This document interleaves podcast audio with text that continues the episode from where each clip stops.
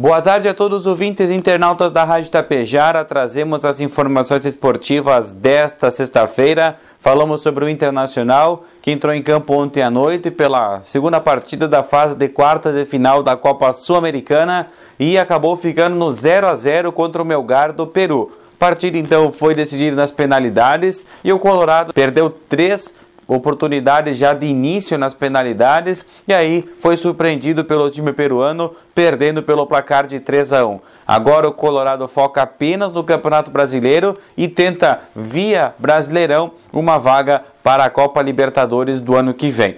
Já hoje à noite haverá um clássico regional pela Taça Inovar de Futsal lá em Ibiaçá. Santa Cecília Futsal e o Água Santa Futsal se enfrentam logo mais à noite, às 8h30, com transmissão exclusiva da Tapejara Esportiva em FM 101,5 e pelas lives do Facebook e do YouTube. Então, torcedor ibiaçaense pode acompanhar esse jogo, já que lá em Santa Cecília o ginásio está em reformas. Então, o jogo foi transferido lá para o ginásio municipal de Ibiaçá e hoje, com certeza, mais um jogaço que você acompanha aqui pela Tapejara Esportiva. Amanhã à noite é a vez do Grêmio entrar em campo pelo Campeonato Brasileiro da Série B, quando enfrentará o CRB às 8h30 da noite lá no estádio Rei Pelé, em Alagoas.